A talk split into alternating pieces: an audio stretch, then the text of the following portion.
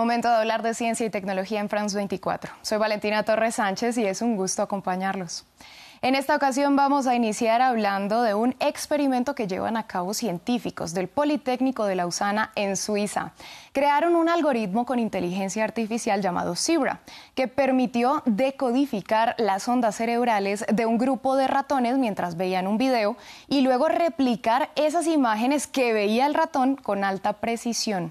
En otras palabras, mientras los ratones veían el video, el algoritmo iba decodificando sus señales cerebrales en tiempo real y recreando lo que el ratón estaba observando. El resultado es prácticamente exacto. Los responsables le mostraron a unos ratones una película clásica. En esta película se puede ver a una persona corriendo por un pasillo, entrar a un auto. El ratón pasivamente lo ve, algo así como cuando tú o yo vamos a cine. Luego, lo que quisimos hacer fue reconstruir en simultáneo lo que veía el ratón.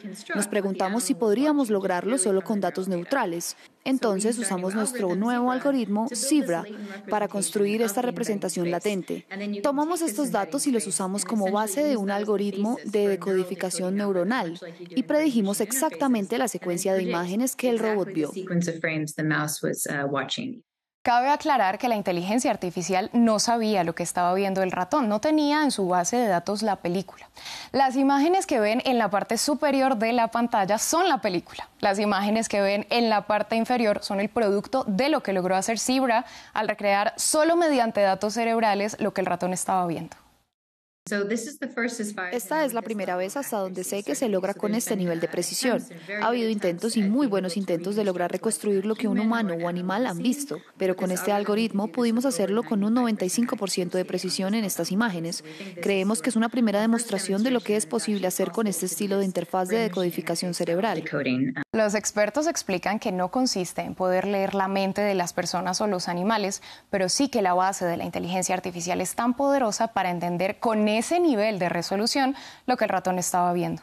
Se trata de una herramienta que, según sus desarrolladores, sería clave en uso clínico, por ejemplo, con personas que tengan algún tipo de discapacidad motora.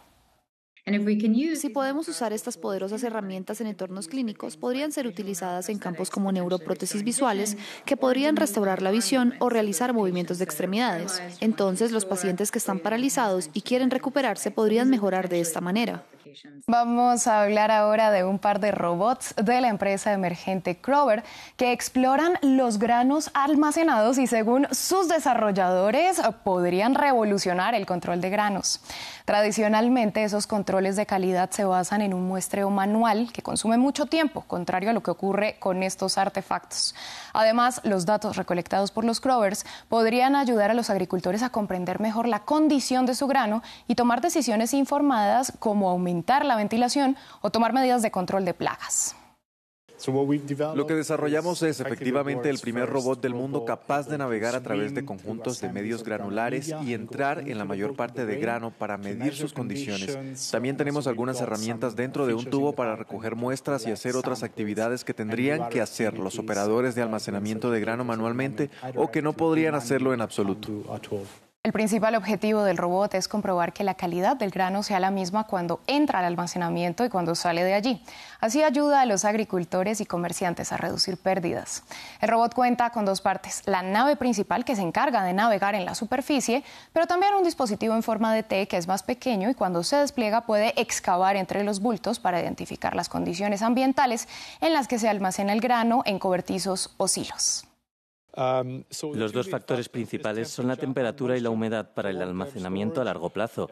Las temperaturas suben, los insectos comienzan a desarrollarse, a reproducirse, a generar calor, el moho de las micotoxinas y luego el grano es descartado y no puede entrar en la cadena alimentaria humana. Es un enorme impacto financiero para el agricultor involucrado que está almacenando ese grano.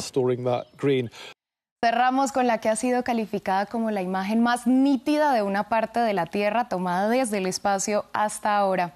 Es el resultado del trabajo de un satélite meteorológico de última generación enviado por la Agencia Espacial Europea.